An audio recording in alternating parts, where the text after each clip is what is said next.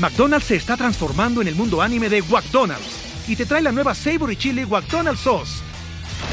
Los mejores sabores se unen en esta legendaria salsa para que tus 10-piece chicken wack papitas y Sprite se conviertan en un meal ultra poderoso. Desbloquea un manga con tu meal y disfruta de un corto de anime cada semana. Solo en McDonald's. ba baba go! En McDonald's participantes por tiempo limitado hasta agotar existencias. McDonald's se está transformando en el mundo anime de McDonald's y te trae la nueva Savory Chili McDonald's Sauce. Los mejores sabores se unen en esta legendaria salsa para que tus 10-piece chicken wack papitas y Sprite se conviertan en un meal ultra poderoso. Desbloquea un manga con tu meal y disfruta de un corto de anime cada semana. Solo en McDonald's. ba baba go! En McDonald's participantes por tiempo limitado hasta agotar existencias. Y si la pareja no funciona, se te cae la vida, le puedes apostar al trabajo y si ese trabajo no funciona, se te cae la vida. Y, realmente yo ya estaba un poquito cansada ¿no? de, de, ese tipo de vida, de que todo se podía volver como una pérdida o como una tragedia o como una preocupación. Hola, te doy la bienvenida. Yo soy Maite Valverde de Loyola y esto es Mentores.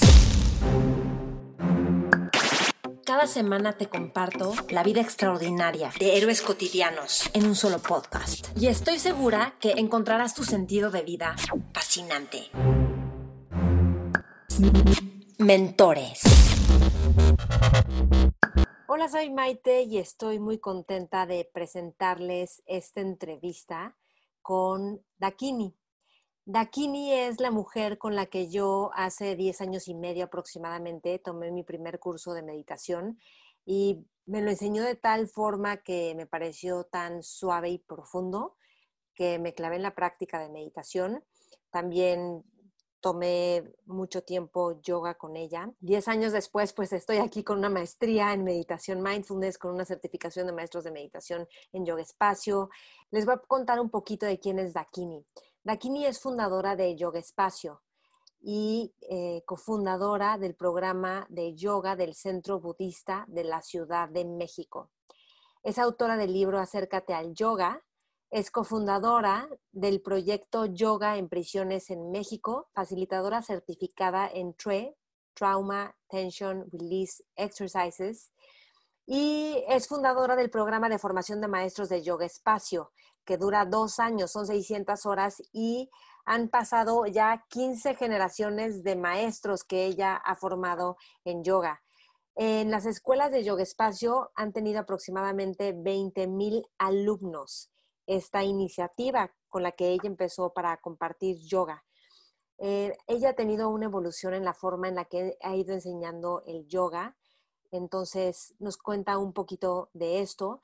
Además, en su más joven fue una coreógrafa importante que viajaba por diferentes partes del mundo porque también estudió danza. Entonces, y después hizo un giro en su vida hacia el budismo y la meditación. Y en esta entrevista vas a aprender por qué para ella es tan importante la práctica de meditación.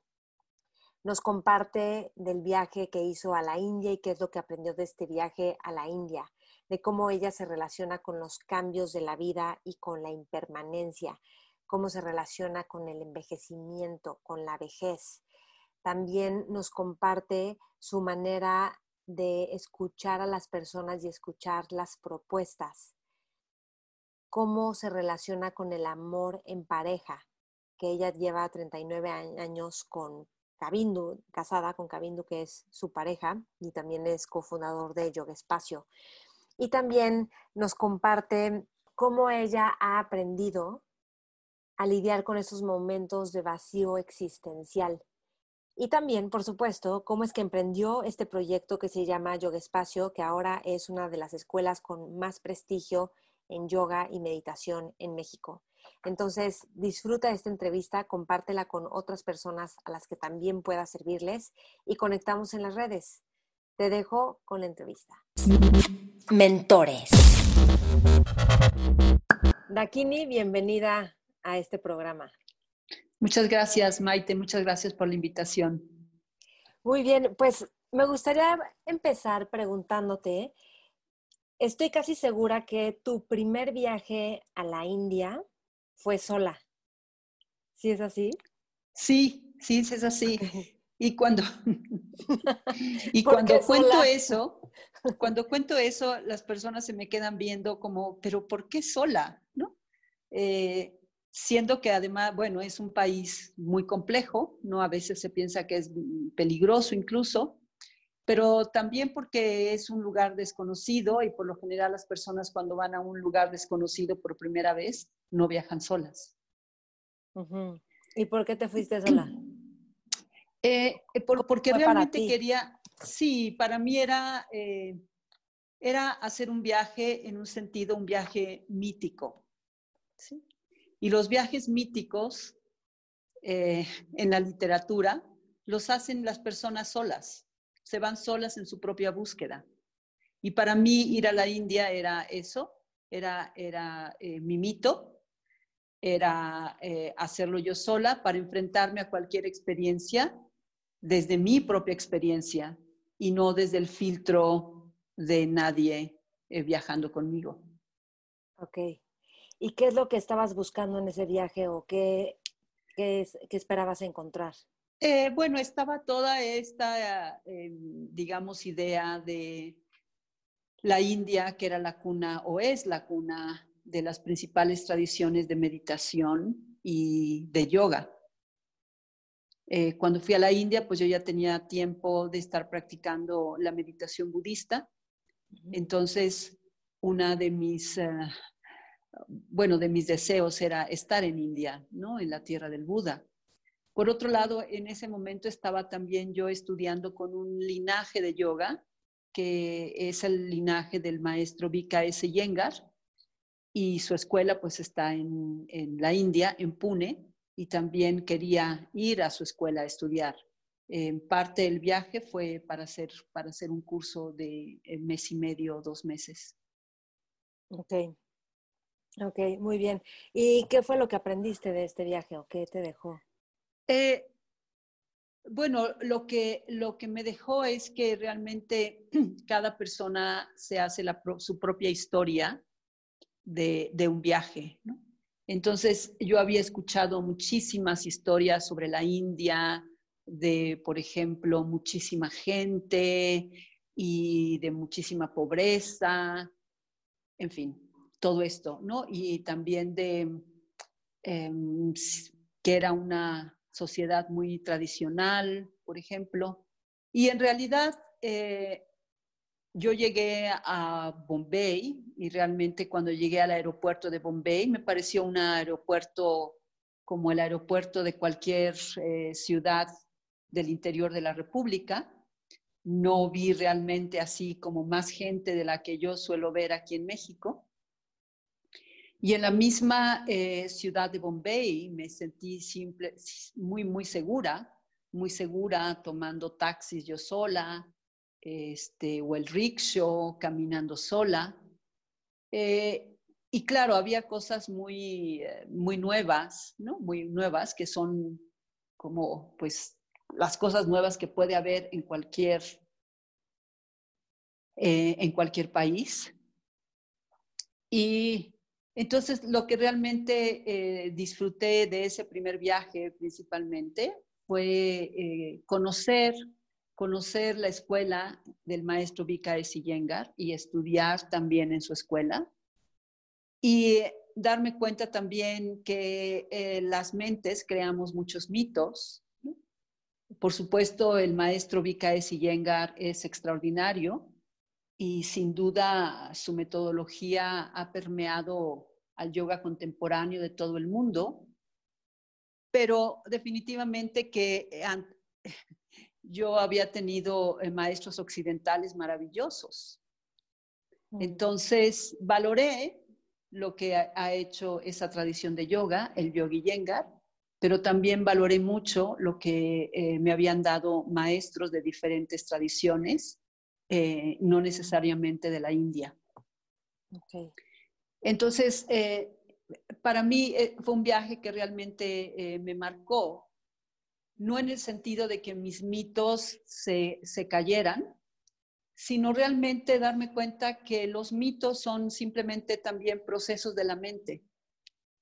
La mente crea los mitos y los mitos la misma mente también los disuelve. Y que lo más importante eh, es la experiencia, la experiencia directa que uno tiene al hacer cualquier cosa, como puede ser un viaje. Claro. Como qué mito, porque nos agarramos a nuestros mitos, ¿no? Pensamos que es, la, son la verdad. Como qué mito te diste cuenta que era solo el mito? de que en la India el yoga es muy importante y todas las personas practican yoga. En realidad, quienes practican yoga en India son principalmente los occidentales que vamos a las, a las escuelas de la India. Okay. Ese es uno de los, eh, de los grandes mitos, ¿no? Sí. Eh, eh, la parte, por ejemplo, em, de que se piensa que en la India hay muchos rituales y mucha devoción. Bueno, lo hay en ciertos sectores de la población, ¿sí? Y es, es una devoción muy específica que tiene que ver con eh, el hinduismo, pero también con una rama del hinduismo, porque en la India todo el aspecto religioso es muy, muy diverso. Es que no se puede hablar de una sola religión en la India, ni siquiera de un solo hinduismo, ni tampoco de un cierto tipo de, de rituales o de espiritualidad, ¿no? Como esta idea de ir a un país espiritual. Te das cuenta que no hay países espirituales, sino seres humanos que desean conectar con algo mucho más profundo y que eso puede estar en cualquier, en cualquier lugar del mundo. ¿no? Claro que la India también tiene, eh, tiene una, una, riqueza y una belleza muy especial. ¿no? Es algo que en un sentido es, es misterioso, todavía no logro saber por qué, por qué eh, la India puede, puede conmover tanto, Em, en mi caso creo que es porque es muy contrastante, es una realidad contrastante, de las realidades más contrastantes que yo que yo he visto. Y entonces eso es lo que hace que a veces uno se quede con mucho asombro, ¿no? De ver por un lado tanta pobreza y del otro lado tanta riqueza.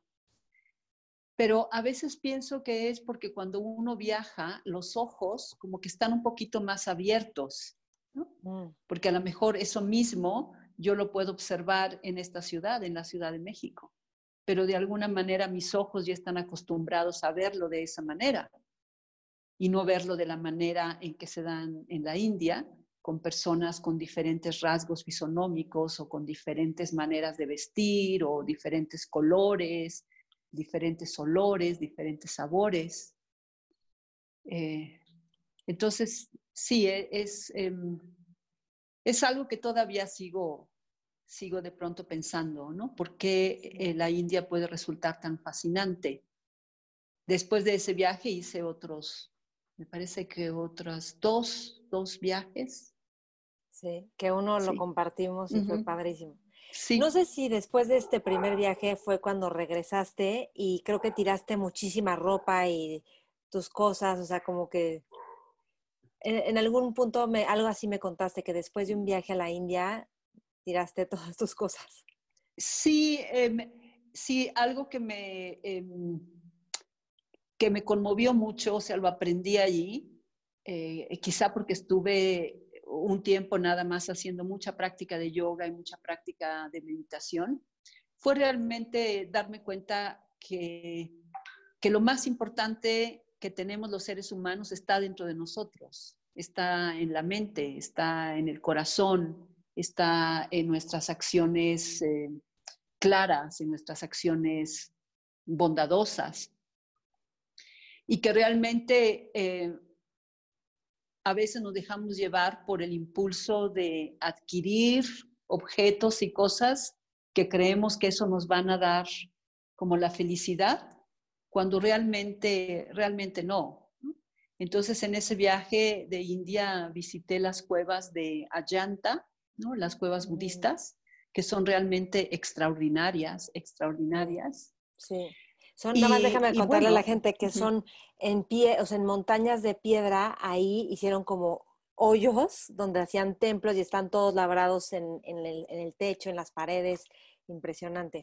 Sí, entonces, eh, pues eh, fueron las cuevas de Allanta, pues fueron un, era un lugar básicamente eh, para setas, para setas budistas, y allí vivían. Y realmente te das cuenta que era simplemente muy simple, muy simple todo, ¿no? Entonces yo creo que, ver una belleza así como la de Ayanta, representando más que nada la belleza interna del ser humano, es lo que me hizo eh, simplemente empezar a deshacerme de cosas, ¿no? Y desde entonces creo que eh, soy una persona que le gusta mucho la simplicidad, bastante la simplicidad, incluso con cosas que aprecio mucho como, como mis libros tengo una práctica eh, desde entonces de que en cuanto empiezo a, acumular libros, ¿no? libros que ya estudié, que ya asimilé, inmediatamente los, los dono, los regalo. Entonces a veces las personas me dicen, ay, seguramente que tú tienes este, muchísimos libros con todo lo que has leído. Y de pronto si vienen a mi casa se van a dar cuenta que no tengo un librero grande. Tengo un librero pequeño con los libros que en ese momento yo estoy utilizando. Y todos los demás han sido donados a diferentes personas o diferentes bibliotecas. ¿Qué sentiste en el momento en el que empezaste a tirar tus cosas o a regalarlas o a eh, deshacerte de ellas? La verdad es que eh, lo sentí como algo, algo que estaba disfrutándolo, lo quería hacer. No fue nada que me provocara ah, ni un sentido así como de desapego o, o de catarsis o de... No, realmente, realmente fue algo natural, fue algo natural. Fíjate que a mí me, me acuerdo que hace unos años algo, o sea, estabas como haciendo una dieta, no una dieta en el sentido de para verte bien, sino era algo como de salud. Y entonces no podías comer ciertos alimentos que no me acuerdo cuáles eran, pero no te costaba trabajo. Y era justo, como que era justo la gente dice, ¿cómo no va a poder comer esto? Y tú decías, es que, o sea, porque estabas desapegada de tener que, o poder sí comer algo, o no poder comer algo. Sí, creo que era, estaba haciendo una, eh, una dieta crudivegana. Puede ser. Y entonces eh, la dieta crudivegana pues es muy estricta, ¿no? Y yo, yo creo que eh, cuando, cuando estaba haciendo también esa dieta, estaba ya como investigando mucho en lo que, lo que es la teoría de la presencia, la presencia, el estado de presencia. Y en mi mm. caso es el estado de presencia del cuerpo. Y esto se basa en que realmente eh, tu cuerpo, tu cuerpo constantemente te está dando mensajes, ¿no? Te está dando, te está dando mensajes.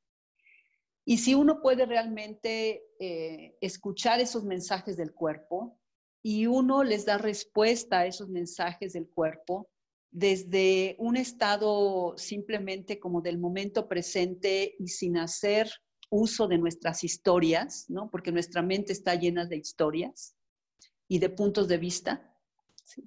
Si uno puede dejar esos puntos de vista y esas historias entonces uno empieza a responder a lo que el cuerpo pide o necesita de una manera natural y espontánea. Entonces en ese momento mi cuerpo me estaba pidiendo un cambio simplemente de hábitos alimenticios. Entonces eh, eh, lo que tenía que hacer era como olvidarme de esas historias de mi mente, de lo que me gusta o lo que no me gusta, y simplemente escuchar que mi cuerpo era lo que necesitaba en ese momento. Era una dieta de ese tipo. Entonces la disfruté en ese momento que la hice y después surgió otra necesidad y entonces ya cambia, ¿no? Entonces yo creo que lo más importante para mí ahora es esa escucha, esa escucha abierto, de cuáles son las necesidades. Y por supuesto que está una cuestión también como de, valores, ¿no?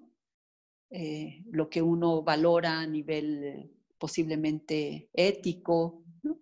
Entonces es simplemente un equilibrio en, lo que es, eh, que será la, pues sí, el, el código de vida que uno quiere tener junto con estas historias o estas peticiones de nuestro cuerpo y tratar que se, que se enganchen. Ok. Quiero preguntarte algo. Cuando fundaste Yoga Espacio, que fue hace unos 18 años, 19 No, hace, hace 15. Vamos a cumplir 15 años ah, eh, en, septiembre. Ok. Entonces, fundas Yoga Espacio y lo que entiendo es que pues no es, o sea, estudiaste, estudiaste danza, ah, no, y, y sociología, ¿no? Primero estudié sociología, fue mi primera, eh, mi primera profesión. Y cuando estaba estudiando sociología, también empecé a estudiar danza contemporánea, que realmente era algo que me fascinaba. Em, y cuando me gradué eh, como socióloga, realmente decidí que lo mío no era la sociología, sino era eh, las artes escénicas y me dirigí más hacia seguir estudiando danza y después eh, estuve pues dedicándome a, ser bailarina y coreógrafa por unos buenos años. y después es que eh, llegó el yoga y la meditación. Sí. ¿Cómo haces ese cambio? Porque lo que entiendo es que te estaba yendo muy bien como coreógrafa y viajabas por el mundo y te de repente tú dijiste, no, ahora me voy al yoga cuando profesionalmente podría verse como que estabas en el clímax y lo que sigue para ti, ¿no? Sí, estaba en un, en un momento muy, muy, muy bueno haciendo proyectos que realmente me, me, nutrían y me gustaban mucho. Uno de ellos era un proyecto que estaba haciendo en Canadá, en un centro de artes que se llama Banff, y estaba yendo anualmente hacer proyectos de colaboración con músicos y coreógrafos y bailarines y escritores. en fin, era un proyecto muy hermoso. Y em, además era en plenos montañas, ¿no? Banff es un centro donde además se esquía. Entonces es muy, muy bello y nos trataban muy, muy bien. Em, pero había, en ese momento yo ya estaba practicando bastante yoga y también estaba eh, practicando budismo. Y estaba muy involucrada con todo lo que era la práctica de la meditación y, y la manera budista de ver, de ver el mundo. Y había algo dentro ah, del mundo de las artes escénicas y, de la danza eh, que para mí era eh, bastante estresante, me producía mucho, mucho estrés, me producía realmente mucho estrés que era el hacer una obra eh, que de alguna manera tenía que ser juzgada por el público y después por los críticos y después por los patrocinadores. Mm. Y, eso yo notaba que me hacía, me hacía mucho ruido, me hacía mucho ruido porque de alguna manera em, sentía que a veces tenía que ser complaciente, complaciente con, con con patrocinadores, con los críticos, incluso em, ser complaciente en términos de cuál era lo que en ese momento estaba llamando la atención dentro de las diferentes propuestas de las artes escénicas. Y me daba cuenta que cuando yo eh, estaba practicando yo meditación o estaba compartiendo meditación o cuando yo estaba haciendo yoga o compartía el yoga, era simplemente yo compartiéndome, compartiendo desde mi experiencia. Y eso me parecía realmente hermoso. Mm. Eh, pero estar en el mundo profesional de las artes escénicas, pues no era lo mismo. Y simplemente eh, lo que decidí en ese momento es que yo no quería eh, seguir teniendo una vida con, con estrés o con ansiedad o con preocupaciones con tantos deadlines, ¿no? Porque, bueno, las personas a lo mejor que no han hecho trabajo de este tipo, no trabajo escénico, no lo pueden entender, pero es realmente un trabajo extenuante, ¿no? Porque es la fecha de estreno y pueden suceder N cosas, un bailarín se puede lastimar un día antes del estreno y entonces tienes que buscar al bailarín que lo que lo supla y a lo mejor sucedió algo con las luces y bueno, o sea, suceden N cosas que siempre nos tienen eh, eh, a los bailarines, a los coreógrafos y a todo el personal realmente así con los nervios en un hilo, ¿no? y, bueno, me di cuenta que ya era mi momento de soltar eso y, y buscar una vida que no estuviera determinada por, por esas emociones. Ok.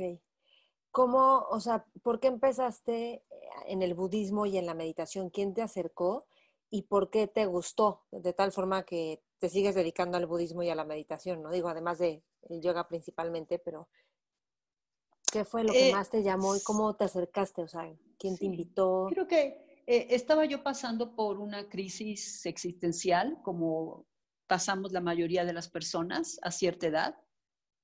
¿De qué era tu eh, crisis? ¿Qué era lo que te estabas Creo que era simplemente una crisis de sentir si realmente la vida se tenía que vivir como yo la vivía, ¿no? Con, ah, con una serie como de eh, proyectos o esperanzas, ¿no? De que le, le apuestas a tal cosa y si eso no sucede, se te cae la vida, ¿no? Le puedes apostar a la pareja, y si la pareja no funciona, se te cae la vida, le puedes apostar al trabajo y si ese trabajo no funciona, se te cae la vida.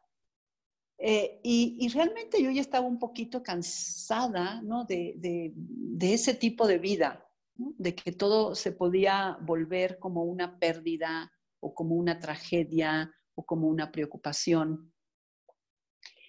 Y eh, Kabindu, que es mi compañero y es un extraordinario amigo y además eh, increíble maestro de meditación, él de pronto en un momento simplemente, o sea, le cayó el 20 y, me acuerdo que me dijo, mira, es que dice, si no cambiamos nuestra mente, o sea, nuestra vida siempre va a estar así, ¿no?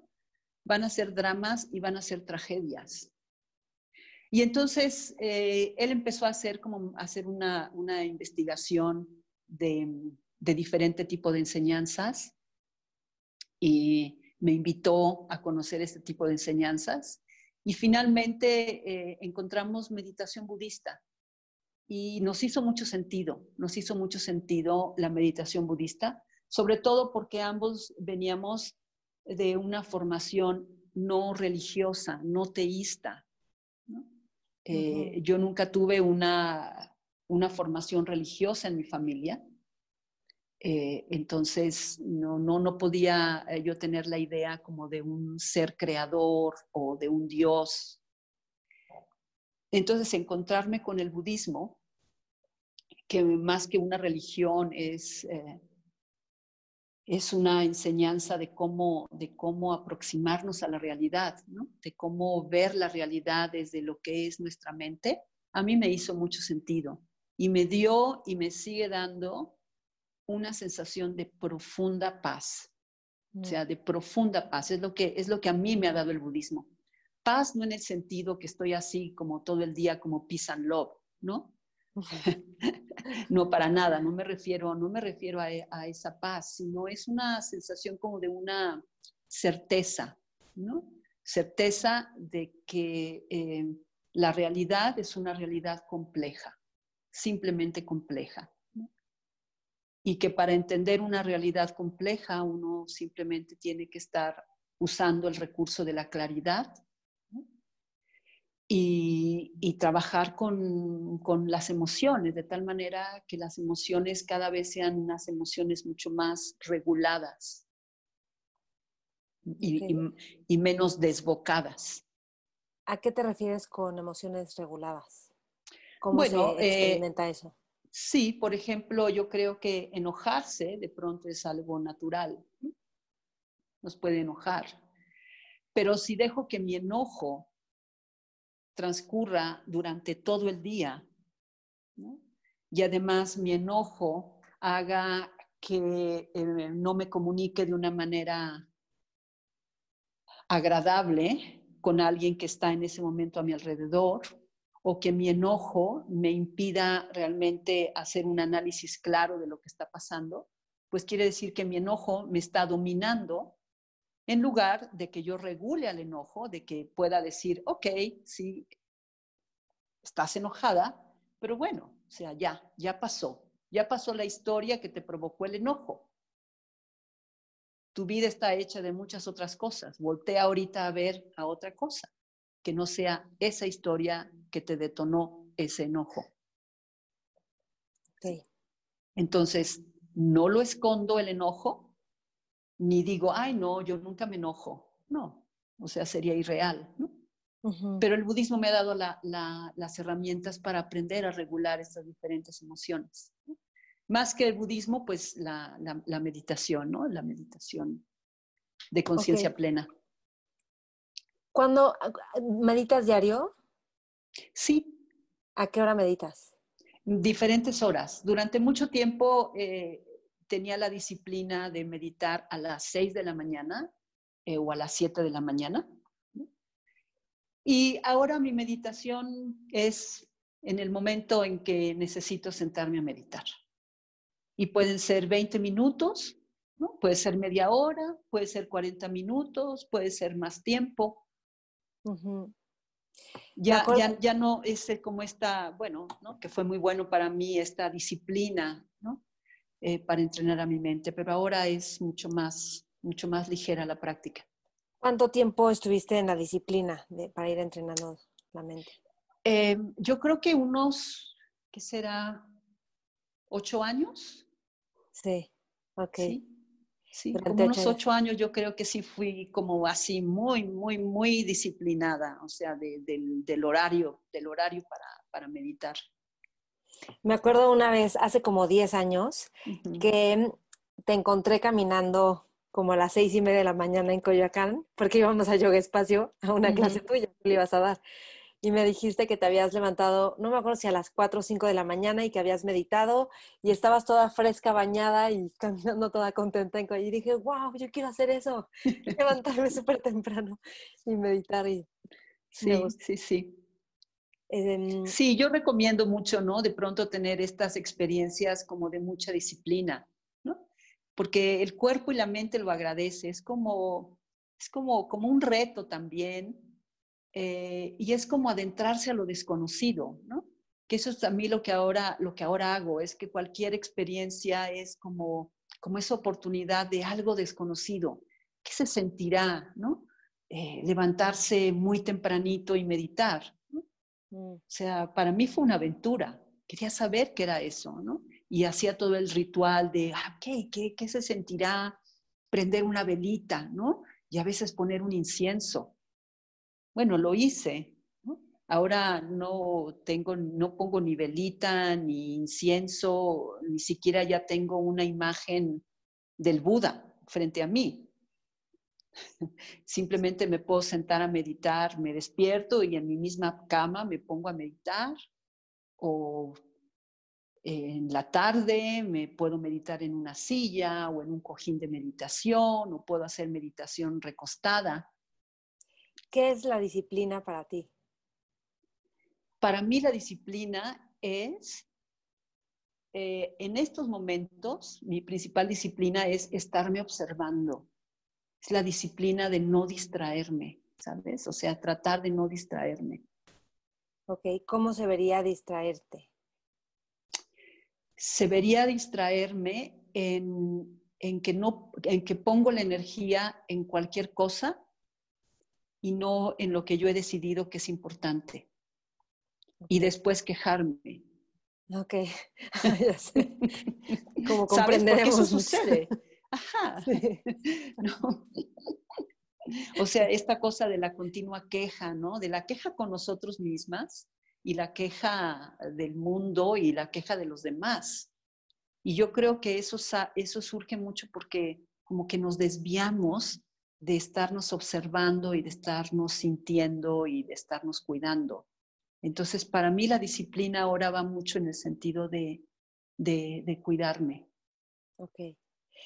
Quiero preguntarte algo. Cuando tú empezaste Yoga Espacio, o sea, prácticamente pues empezaste una empresa, que ha crecido un montón, que ha tenido 20 mil alumnos más o menos, pero cuando empezaste, pues no es que tú eras una empresaria, Entonces, ¿cómo fue este, empezar una empresa, que cuando alguien empieza una empresa no tiene ni idea de con qué se va a enfrentar ni qué hacer? Mm. ¿Por qué decidiste hacer una empresa? Y además algo importante que es una empresa que no tiene utilidades. O sea, que eso, que eso es impresionante, ¿no? La gente quiere una empresa para también tener utilidades y crear un respaldo de protección económica a lo mejor. Mm. Ya. Sí, nunca, nunca se me ocurrió em, hacer yoga espacio como, como una empresa, ¿no? Eh, cuando yo hice yoga espacio, yo era una, simplemente una maestra de yoga, una maestra de yoga que querida en el sentido de que los alumnos apreciaban mi enseñanza y daba clases privadas y daba clases en algún gimnasio y daba clases en la colonia Condesa y daba clases en Coyoacán. Y en un momento donde el yoga no estaba de moda. mi vida era como... correr de un lado a otro, ¿no? Dando, dando clases. Y em, de alguna manera lo que yo necesitaba también era un poquito simplificar mi vida porque era demasiado, era mucho desgaste, mucho desgaste físico. Y hablando con, con, alumnos, ¿no? Con los alumnos era como de pronto la idea de, ay, es que si tuviéramos un salón para todos y bonito y etcétera, ¿no?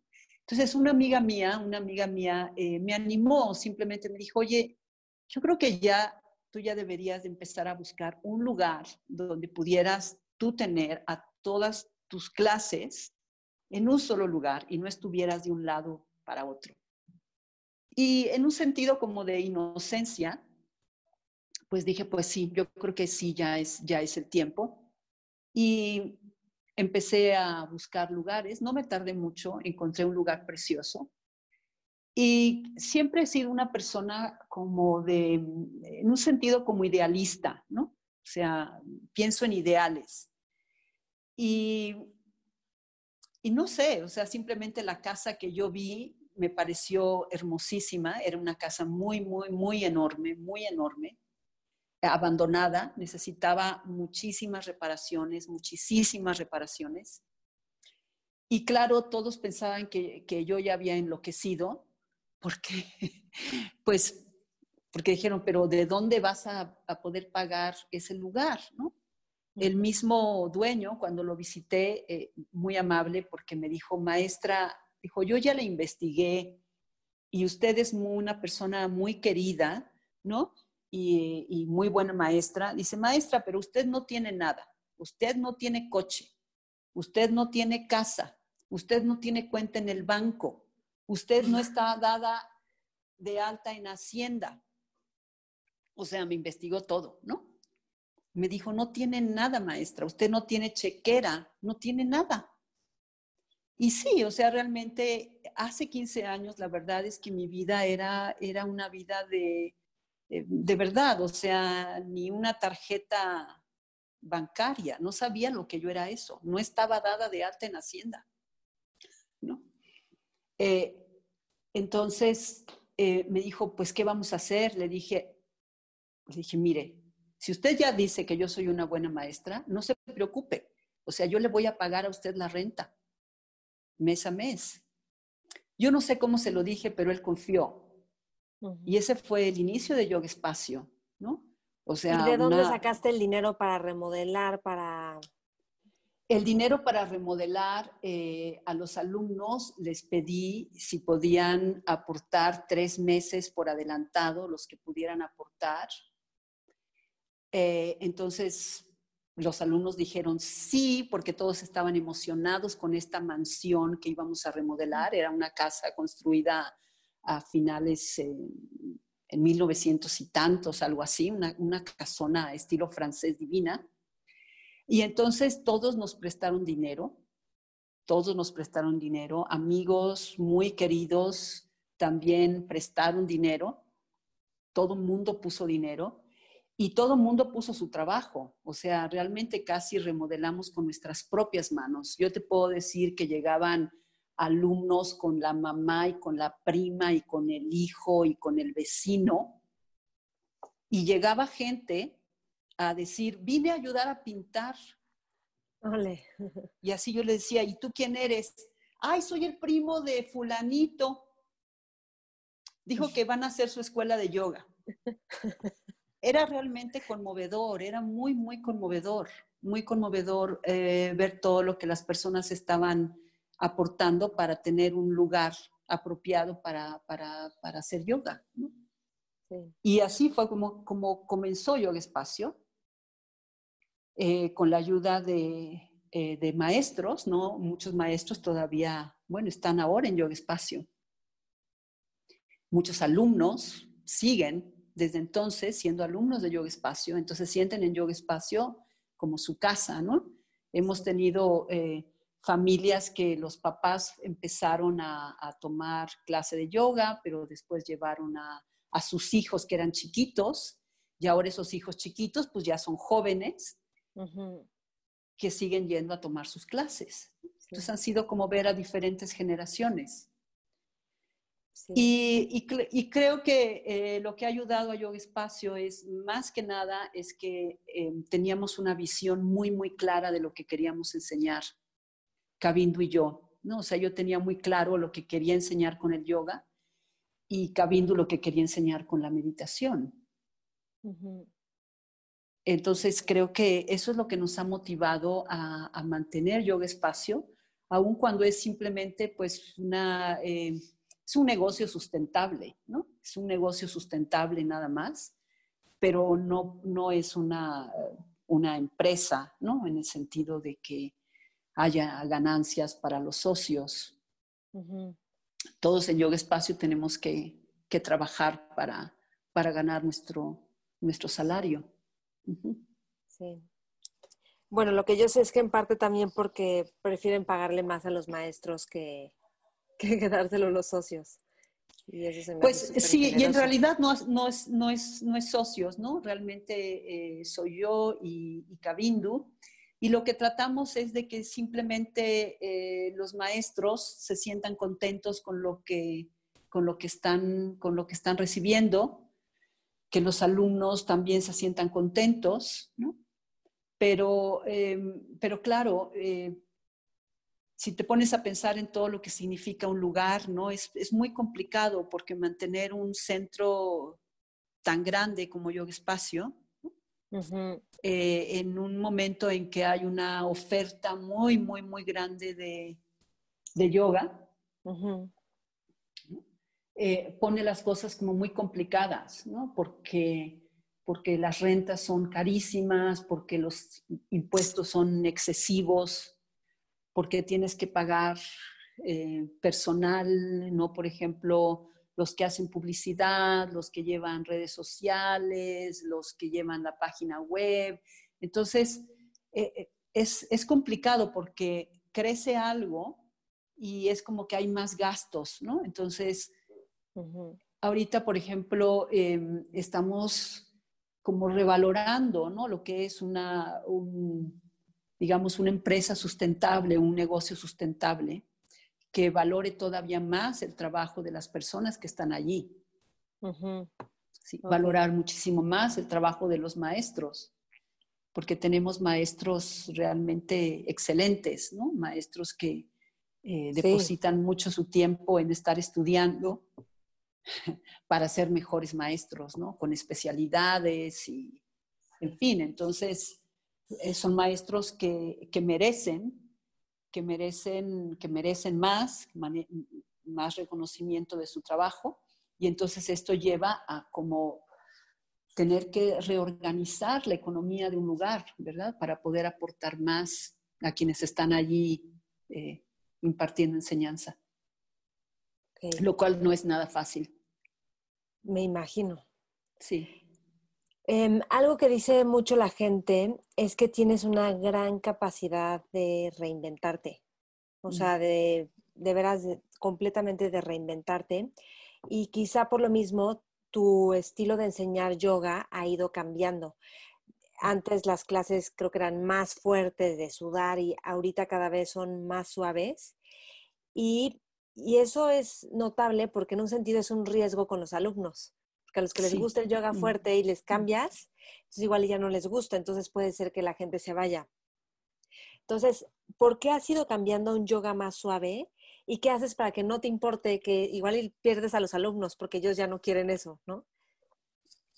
Sí, em, yo creo que en la práctica de yoga, pues hay como muchas maneras de enseñar yoga, ¿no? Pero de alguna manera, si el yoga es como parte de un, de un proceso de vida, ¿no? De un proceso de vida, pues la manera en que uno enseña definitivamente que va cambiando, ¿no? Eh, yo ahorita estoy muy interesada, por ejemplo, en ayudar a las personas a, trabajar con su estrés y con su ansiedad y con su salud. Pero la, salud integral, la salud que tiene que ver con tus sistemas, con tus huesos, pero también con tu corazón y tus pulmones y tu colon y tu páncreas. Entonces hemos sido muy dominados por el yoga fitness, porque el yoga fitness de alguna manera pues es, eh, no sé, se vende bien, por así decirlo. Se vende bien y, en, una cultura... Exacto.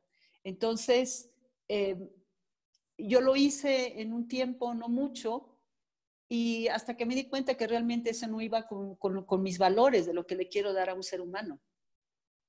Entonces empecé a cambiar y claro que hay gente que decide que eso no es lo que quiere y está bien, está bien, pero también hay otras personas que sí quieren eso y entonces que llegan a las clases. Entonces es simplemente un, público, un cliente que se, que se renueva, la clientela se va renovando. Y yo creo que ahorita Yoga Espacio en general, la escuela está em, sustentada mucho en un yoga que es darte salud, porque realmente yo misma le digo a mis alumnos, mira, es que si quieres sudar y tener músculos más fuertes, hay gimnasios muy buenos. Hay gimnasios muy buenos. O sea, si eso buscas, busca lo mejor. Pero, pero el yoga que te queremos eh, dar es un yoga que por supuesto va a trabajar con todos tus sistemas, incluyendo eh, huesos y músculos y yo soy realmente creo que un ejemplo del yoga que practico, porque a mis 64 años eh, mis huesos y mis músculos están súper fuertes, o sea, tengo, tengo la musculatura y el sistema óseo que tenía hace 20 años. Mm. Y me he mantenido con el yoga que practico y todavía me siento mejor con el yoga que estoy haciendo ahora. Mm. que es un yoga mucho más, en un sentido suave, ¿sí? Em, pero también es bastante profundo. Entonces, a mí me encanta esta parte del, yoga de, que a mí me permite explorar también y ir cambiando también con las necesidades que yo creo eh, hay en la población. Ahorita me interesa mucho el yoga para ayudar a las personas a, trabajar con, con traumas, lo que estamos viviendo ahorita nos está dejando a personas muy infelices, eh, muy estresadas, muy cansadas, muy dolidas de su cuerpo y de su mente. Entonces, regresando, eh, yo no haría una práctica de 108 saludos al sol como hace 10 años solía hacer prácticas de 108 saludos al sol. Creo que empezaría por dar un taller para ayudarte a quitar todo eh, el enojo, la tensión, el trauma que te ha dejado estar cuatro meses en tu casa encerrado. ¿Cómo podrías explicar de manera breve eh, cómo trabajas el trauma con el yoga? O sea, ¿cómo liberar un trauma desde el yoga? Bueno, no es exactamente, creo que la palabra yoga em, no es la más adecuada porque em, las personas en yoga pueden pensar con posturas, ¿no? Pero eh, digamos que el, todo lo que se trabaja eh, con trauma a partir del trabajo del cuerpo tiene que ver básicamente con la indagación, la indagación que el individuo haga de aprender a sentir el cuerpo. Una vez que enseñamos qué es sentir tu cuerpo, entonces se trabaja determinadas dinámicas. Hay una metodología muy específica para trabajar dinámicas corporales que ayudan básicamente a soltar eh, las huellas que el trauma ha dejado en tu cuerpo. ¿sí? No es algo que eh, inhiba pues otro tipo de tratamientos que tengan las personas, por ejemplo, con su psicólogo, con su psicoterapeuta, ¿no? sino es algo que añade pues al tratamiento que las personas están haciendo para trabajar con, con un evento traumático. Pero no es, no es, nada más el TRE, ¿verdad? El Trauma Release. No, esa es, esa es una técnica muy especial, Trauma Tension Release Exercises. Sí. Que está padrísima también y bueno. Sí, son ejercicios. ¿no? Sí, ejercicios para liberar el trauma. Ok. Este, ¿cómo lo haces para, porque lo que sé es que desde tempranito empiezas y acabas súper tarde, o sea, ¿cómo lo haces para ser incansable, entre comillas? O sea, que, que, no te cansas, que te mantienes. Sí, bueno, de pronto... De a tus 64 años, ¿no? Sí, eh, de pronto he sentido eh, esos cambios y creo que ahorita eh, estoy aprendiendo a descansar más, ¿no? Por ejemplo, ahora lo que suelo hacer es de pronto un día completo, un día completo lo, lo dedico a, a, descansar. Y cuando digo descansar, es realmente que puedo quedarme en la cama todo el día. Y me despierto y escucho música y duermo otro ratito y me despierto y como y me vuelvo a dormir y despierto y veo una serie que me guste y me vuelvo a dormir, ¿sabes? Simplemente sin ningún, sin ni siquiera organizar el descanso, es simplemente decir, ok, hoy paro todo a ver qué va surgiendo, pero desde eso, simplemente eh, no poner a mi mente a trabajar, sino una sensación solamente como de recibir, ¿no? Un buen libro, una buena música, una buena serie, una buena comida. Sí. Entonces eso me gusta, me gusta hacerlo. Eh, eh, también disciplinarme en tener también vacaciones al año, dos veces al año eh, vacaciones.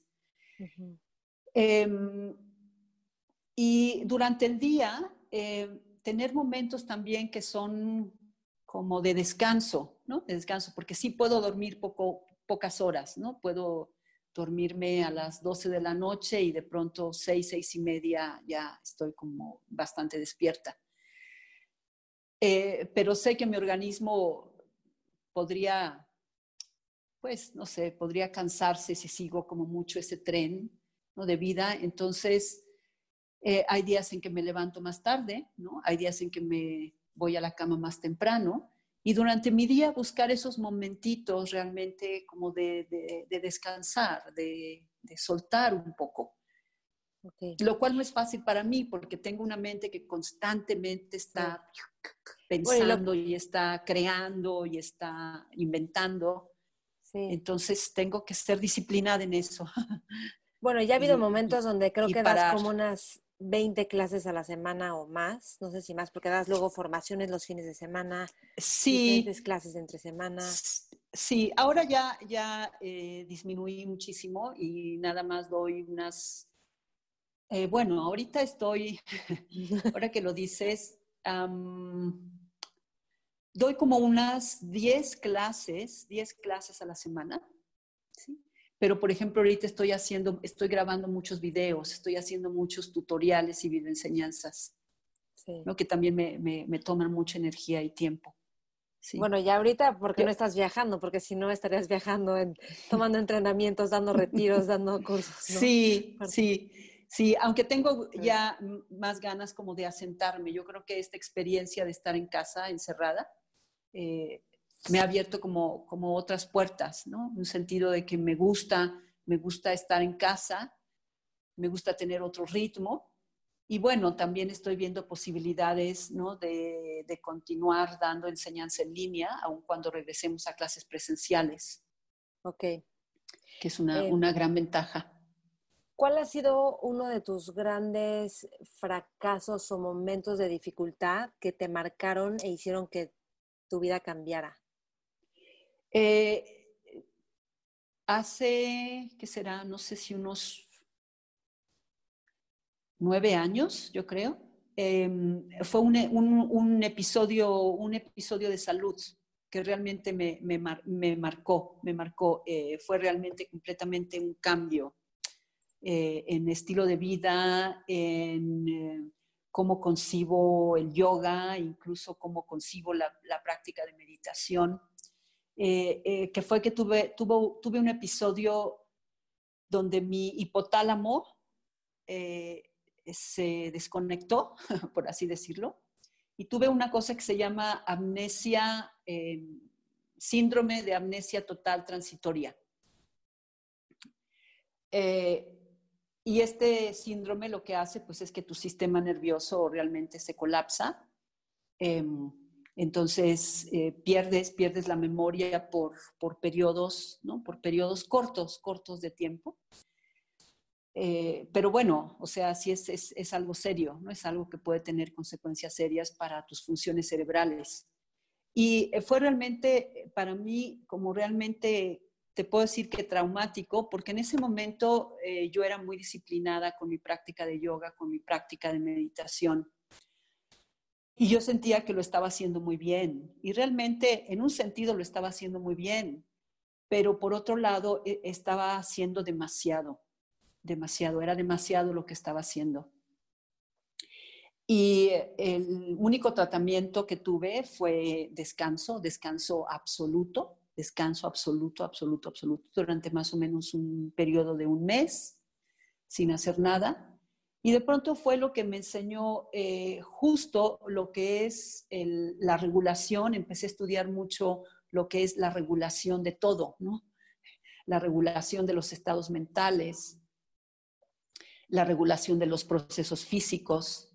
Eh, cambié la práctica también de, meditación eh, y cambié también, empecé a trabajar más en otra manera de trabajar el cuerpo con yoga, pero desde otra perspectiva, que fuera completamente mucho más, eh, mucho más sensible a las necesidades ¿sí? de día a día, que es algo que yo ahora aconsejo mucho. Es que tú puedes tener un, un sistema de meditación y un sistema de yoga, pero tu cuerpo y tu mente cambian momento a momento. Mm. ¿Y, cómo cambiaste la práctica no, puedes, No puedes hacerlo, no lo puedes hacer de la misma manera. Eh, en ese momento yo hacía mucha meditación eh, de solamente atención a la respiración, eh, lo que se llama la práctica unifocal. O shamatha, ¿no? También. Ajá, Sí, era mi práctica, básicamente práctica de shamatha, eh, que es eh, tu postura de meditación, una postura muy específica de meditación y empezar solamente a sentir la respiración, la respiración, la respiración de determinadas maneras, la respiración, que si la respiración inhalando, que si ahora exhalando, que si ahora en la punta de la nariz, que si ahora... ¿Y cómo la cambiaste? Eh, y después lo que hice es, empecé a trabajar, primero em, me acerqué a lo que es la meditación de, de ¿sí? Y después eh, conocí a los maestros Martín y Stephen Bachelor. Mm. Eh, y después con todo lo que es la propuesta de mindfulness, pero, pero mindfulness em, con base en todo lo que es el budismo. ¿sí? la parte Entonces, ajá, sí, entonces em, la práctica consiste en, eh, como yo ahora medito realmente, es simplemente observar lo que está sucediendo en mí, qué está sucediendo en mí, qué está sucediendo en mi cuerpo, qué está sucediendo en mi mente, qué está sucediendo en mis emociones, qué está sucediendo en el espacio externo. Y eh, mi mente, que sea una mente clara y una mente receptiva. Mi práctica básicamente es la práctica de la receptividad, ser receptiva a lo que está surgiendo en ese momento, sin criticar, sin rechazo y sin buscar nada, ¿no? Eh, la meditación que yo estaba haciendo era mucho este énfasis de ah, meditar, meditar, meditar para un día iluminarte. Mm. ¿Sí? Y en mi caso me estaba llevando a otra cosa, que era una desregulación de mi sistema nervioso. No digo que eh, hay personas que esa meditación les cae muy, muy bien. Yo conozco eh, meditadores que han pasado su vida con esa meditación y, son excelentes personas y están sanos y bien. Eh, a, mí no, no me funcionó, me estaba funcionando, ni tampoco me estaba funcionando la técnica de yoga que estaba usando. Entonces tuve que cambiar. En ese sentido, eh, yo lo, que aconsejo siempre es estarnos explorando, ¿no? estarnos explorando si lo que estamos haciendo es realmente lo que estamos necesitando. Sí. Oye, ¿te pasa? Hay días, o sea, en los que te puedes despertar y que no, que tu sentido de vida no esté presente, o que sientas apatía, o vacío, o como vacío existencial. ¿Te pasa eso todos los días? No, ya no me pasa. Me pasó durante mucho tiempo. Sí, me pasó, me pasó, pero, pero no, ya, ya, ya no, ya no me pasa. Sí, o sea, creo que muchas veces cuando, quizás sea el concepto, pero muchas veces cuando uno habla de vacío existencial, como ahora lo entiendo, es realmente hay una necesidad que no ha sido atendida. ¿Sí? Entonces, imagínate que tú tienes una necesidad que no ha sido atendida y esa necesidad empieza como a crecer internamente, empieza como a, como a, tomar espacio mental y espacio físico. ¿sí? Mm. Pero si no atiendes y esa necesidad sigue creciendo de manera inconsciente y tú no la, no la atiendes, es como que esa necesidad te domina, te domina. Pero como no le estás atendiendo, ni siquiera sabes qué te pasa. Sí. Entonces de pronto dices, uy, me siento completamente vacía, no sé quién soy, no sé qué. qué. Claro, porque no estamos escuchando eh, esas necesidades. Pero cuando las escuchamos, es que inmediatamente uno se levanta y dices, ay, hay algo raro, ¿qué es? ¿Qué es? ¿Qué es? ¿Qué es? y le encuentras, ah, es que todavía no es, me está preocupando esta cosa que todavía no soluciono, le voy a dedicar un tiempito para solucionar esto, ¿no? Sí.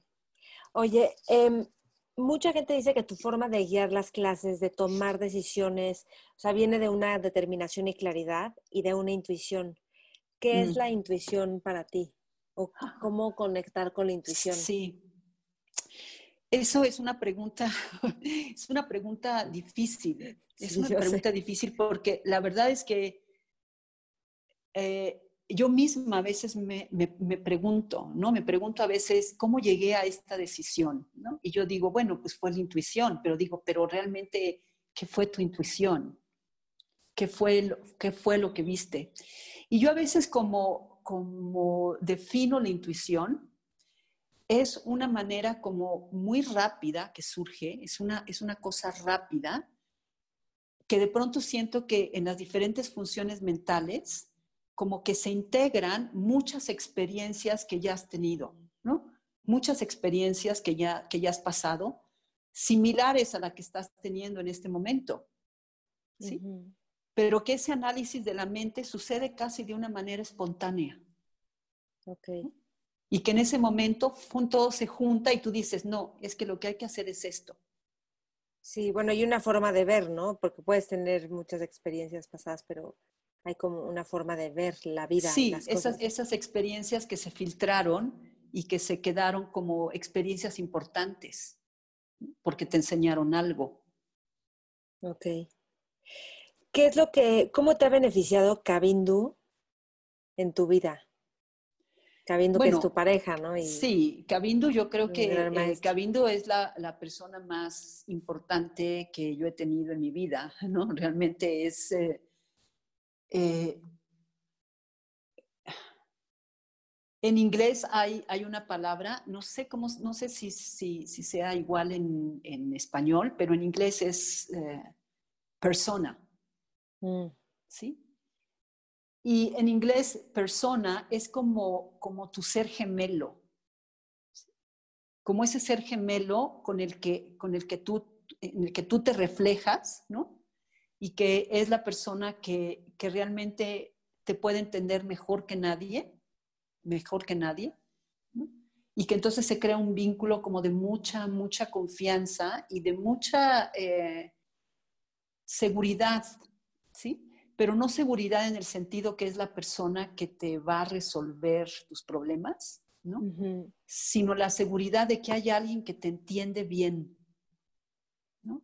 Y cuando uno se, está, está contento es porque estás con una persona con la que te sientes bien y hay seguridad, ¿no? Te sientes en seguridad porque te comprenden, porque te entienden. Sí. Y ese sentido de seguridad es muy hermoso sentirlo. ¿no? Y como digo, no es que te diga, oh, es que me va a resolver mis problemas, no. ¿no? Sí. Es simplemente que si los tengo, me va a escuchar. ¿no? Okay. Si tengo problemas, me va a escuchar. Acaban de cumplir 39 años, bueno, de casados, ¿no? Casi no usan como ese término ustedes, pero este, ¿cómo ha ido cambiando la relación o, o, qué, cuál es la, o sea, qué lo, cuál ha sido la clave de estar 39 años juntos, no solo como pareja, sino además ahora ya trabajando juntos desde, desde Yoga Espacio, ¿no? Sí. Que, eh, o sea, ¿qué es eh, lo que ha ayudado para que se mantengan, para que sí. sigan queriendo? Para mí lo más importante es que ambos somos personas bastante independientes. ¿no? Entonces, durante un tiempo teníamos esta frase de, estoy contigo porque no te necesito. Mm. ¿Sí?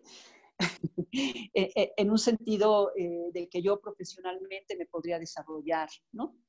Mm. Eh, podría también estar en yoga espacios, en Kabindu, eh, en fin, podría hacer muchas cosas, muchas cosas. Entonces, valoro mucho mi independencia y valoro también su independencia. Y dentro de la independencia, saber que hay algo muy bonito que ambos valoramos, que es el sentido de aventura. ¿no? Mm, y ese ole. sentido de aventura, yo creo que es muy importante respetarlo, ¿no? Y yo me acuerdo que yo valoré y me dio miedo, o sea, no me fue fácil, pero cuando Kabindu dijo, yo me quiero ir a vivir a un monasterio, A España, ¿verdad? Dos años se fue.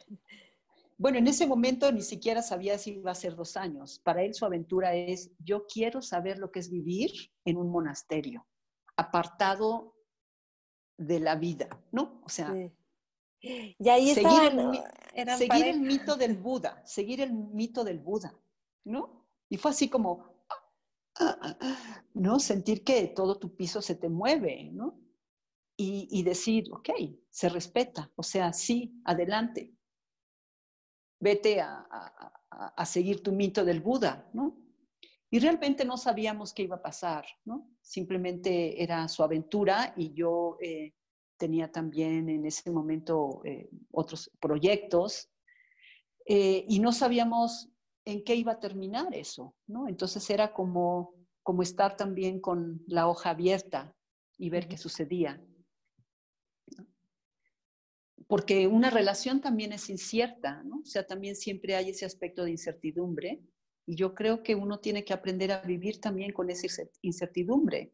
La relación se puede acabar por N razones, eh, existe la muerte también, ¿verdad? Entonces. Vivir, vivir la relación lo mejor que se pueda, ¿no? con el respeto y con este sentido de aventura y respetando la individualidad. de las personas. Mm. Em, y ya de las últimas preguntas, porque sé que llevamos un ratote, em, el tema de envejecer con honor, o sea, yo Mm. nunca te he visto como, Mm. como hablando de un complejo del cuerpo, del el cutis. Al mismo tiempo, me hago que mi hermano una vez te vio caminando en la calle y me dijo, o sea, no sabía que era de aquí, ni yo pensé que era una chava como de 25 años, porque pues tu vitalidad se ve, ¿no? Mm. Y, y me interesa ver esto porque yo justo estoy en esta parte en la que la gente se está operando, todo el mundo se opera, y a mí me, me asusta un poco, o sea, me asusta por la falta de aceptación, pero me asusta también porque se está empezando a generar como una especie de estándar que, de cómo verse bien y entonces ser Mm. aceptados. Entonces, Mm. me gustaría ver como cuál es tu perspectiva y también porque la gente luego dice es que a, cierta edad se te van perdiendo, ya no hay oportunidades, ya las generaciones jóvenes son las que siguen y yo no creo en eso. Mm. Entonces me gustaría ver Mm. cuál es Mm. tu perspectiva, cómo te relacionas con la edad y con, pues, con las arrugas, con las canas. ¿no? Mira, yo creo que, que la edad, ¿no? O sea, si ves como tu espectro, tu espectro de vida, ¿no? Y van pasando los años. Y si tú vas simplemente pensando en todas las, las experiencias que has acumulado a lo largo de la vida, pues son muchísimas, ¿no? Entonces, para mí, el hecho de que pasen los años es como para mí verlo desde la, desde la perspectiva de que es mi oportunidad, ¿sí? De tener experiencias. Y de poder disfrutar esas nuevas experiencias con una perspectiva de más años. Y no que diga que las personas mayores este, tienen la verdad contra los jóvenes, no, para nada. ¿no? Yo creo que en todas las generaciones hay seres muy, muy sabios, pero sí lo relaciono con eh, finalmente la sabiduría que natural, ¿no? que te da haber pasado por muchas experiencias, en mi caso me hace sentir segura. Pero por otro lado, la práctica del budismo, en mi caso, me ha hecho como amiga de la impermanencia. Y para mí vivir la impermanencia es lo que me hace sentir mejor. Entonces, si a mí se me aparece una ruguita o una cana, yo digo, wow, mira, una cana. La impermanencia existe. La verdad, sí, me voy a acabar, ¿no? Eh, Sabes, lo veo con ese sentido de curiosidad y de, y de abrazar la vida como es, porque eso es la vida. Sí. Entonces, es, es mi recordatorio. Sí, la vida se va, y, y, tengo que aprovechar lo que, lo que tengo ahorita al máximo y disfrutarlo y compartirlo. Y junto con eso, bueno, cuidarme en la medida que puedo cuidarme sin ser obsesiva. O sea, me cuido en lo que como, ¿no? Me cuido en, que te diré, bueno, mi práctica, mi práctica del cuerpo, la práctica de meditación, pero, pero me gusta, me gusta mantenerme curiosa de lo que es la impermanencia. Y ir acumulando también, eh, no acumulando, sino ir sintetizando también mi conocimiento. Y me doy cuenta que ahorita, entre más hago una síntesis de lo que sé, encuentro personas que justo me valoran por ejemplo, los alumnos de yoga me valoran porque dicen, no, es que, es que tú, Dakini, ya has pasado por tantas cosas en el yoga, ¿no? Que nos puedes decir mucho. Pues sí, yo ya vi muchas cosas del yoga en 30 años de práctica. Entonces te puedo contar cosas. Y les gusta, les gusta que les cuente mi experiencia de una persona mayor. Y eso a mí me motiva mucho. ¿sí? Me motiva, me encanta, me encanta compartir eso. ¿Tienes alguna especie de frase que te rija? O sea, que no que te rija, pero que digas, esta frase a mí me encanta porque me mueve. O sea, es un móvil en mi vida. Tengo una frase que me gusta mucho de Woody Allen, no me acuerdo de qué película es, pero dice, Life is a joke and I'm going to die. La, vida, es una broma y me voy a morir.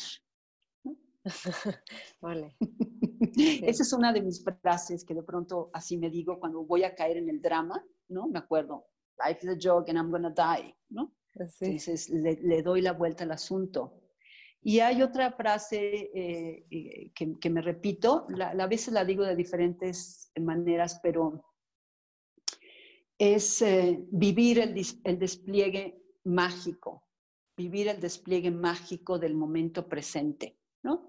sobre todo cuando estoy así como que, como que siento que no está pasando nada en la vida, ¿no? Es como decir, wow, no, ahorita es un despliegue mágico y voltear a ver y encontrarle sentido a lo que ven mis ojos todos los días, ¿no? Mis ojos ven mi mismo sillón y mi misma silla y, ¿no? Y eso puede eh, hacerte pensar que la vida es igual, ¿no? Entonces digo, no, o sea, es otro despliegue, es un despliegue mágico. Entonces, eso es lo que me, eso es lo que, las dos frases que más me digo. Y ya lo último, imagínate que estás en una mesa con puros emprendedores, visionarios, líderes. ¿Qué es lo que tú les dirías? Una mesa de jóvenes, emprendedores, visionarios, líderes. ¿qué te gustaría transmitirles?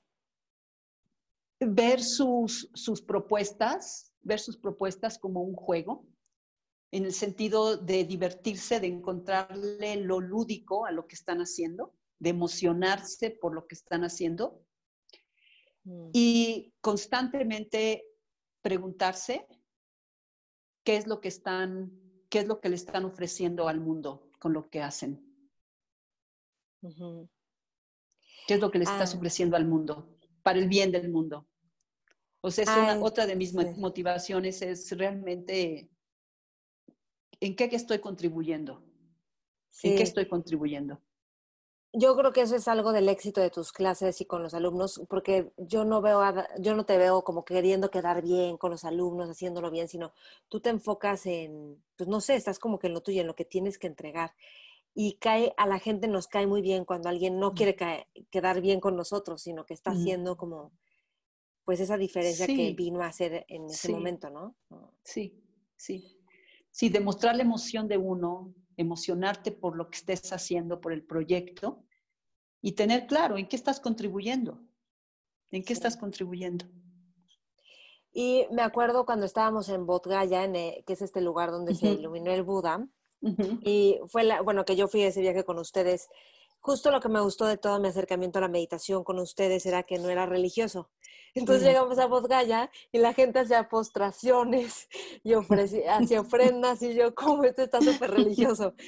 Y me acuerdo que, que dijiste, ay, sí, vamos a hacer una ofrenda, algo así. Te dije, pero ¿por qué una ofrenda? O sea, o- Entonces me dijiste, es lo que tú vas a ofrecerle al mundo o a la vida, algo así me dijiste.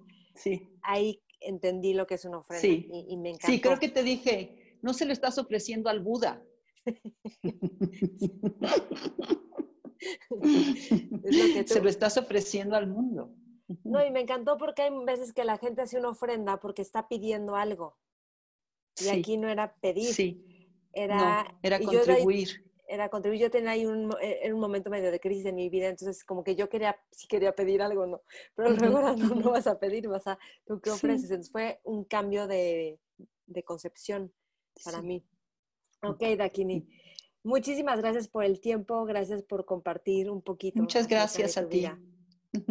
Y a todos, pues bueno, está Yoga Espacio en las escuelas, ahorita hay enseñanza online, entonces aprovechen desde cualquier parte del mundo. Estás en redes como Dakini, como con Sí, ajá. Y yoga espacio. Sí. y Yoga Espacio, yogaespacio.com. Comparte esta entrevista si crees que a alguien puede servirle y conectamos en las redes. Yo estoy como Maite Valverde de Loyola. Ujú. Que Gracias, estés bien. Maite. Qué gusto, Muy buena bonita tarde. tarde. Mentores. Do you ever feel like money is just flying out of your account and you have no idea where it's going? Well, I know it's all of those subscriptions. I used Rocket Money to help me find out what subscriptions I'm actually spending money on, and I had them cancel the ones I didn't want anymore.